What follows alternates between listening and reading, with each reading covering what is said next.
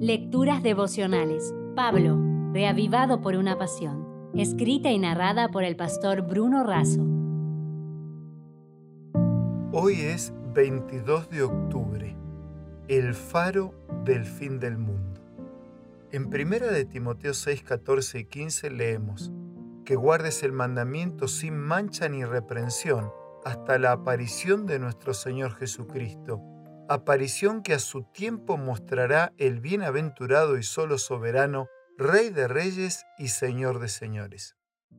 Pablo desafía a Timoteo a guardar su compromiso, libre de toda censura, sin tacha e irreprensible, para aguardar la manifestación gloriosa de la segunda venida de Jesús. Diversas palabras nos presentan el advenimiento de Cristo. Aquí se usa aparición en el sentido de la irrupción de un emperador. El Señor viene, aparecerá, su manifestación y su presencia establecerán definitivamente su reino. Será a su tiempo, cuando se cumplan las profecías y el testimonio haya sido dado. El 22 de octubre de 1844, hace 177 años, un grupo aguardaba con ansias el regreso del Señor.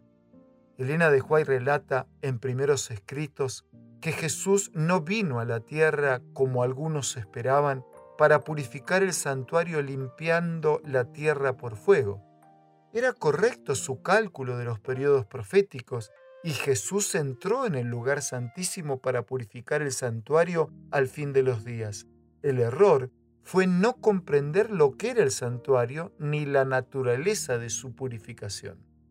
Jesús consideraba con la más profunda compasión a los que se habían chasqueado.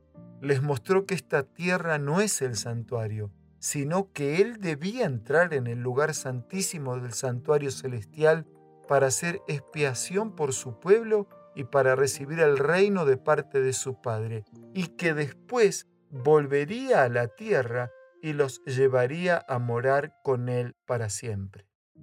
El faro de San Juan de Salvamento, de 1884, conocido como el faro del fin del mundo, está situado en el extremo sur del continente americano y es el primero en aguas australes. El añadido de salvamento fue impuesto durante la construcción del faro a fin de mostrar su propósito, auxiliar y salvar a los náufragos.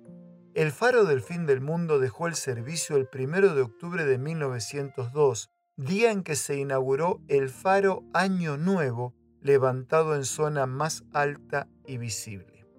Nosotros, al igual que aquel faro, solo podemos iluminar por la luz que viene del sol, y la razón de nuestra existencia es salvar a los náufragos de este mar de pecado. Renuevo hoy tu compromiso vive sin tacha, irreprensiblemente, aguardando al bienaventurado y soberano Rey y Señor que aparecerá, se manifestará y se hará presente. Con un abrazo, recordando las palabras de Jesús, que no solo de pan vive el hombre, sino de toda palabra que sale de la boca de Dios, me despido por hoy cerrando la reflexión de esta manera. Amigos, pronto ya no habrá náufragos que salvar y no será necesaria la luz del faro del fin del mundo, porque el mundo habrá llegado a su fin y no habrá más necesidad de luz, porque el Señor iluminará y reinará por los siglos de los siglos. Si desea obtener más materiales como este, ingrese a editorialaces.com.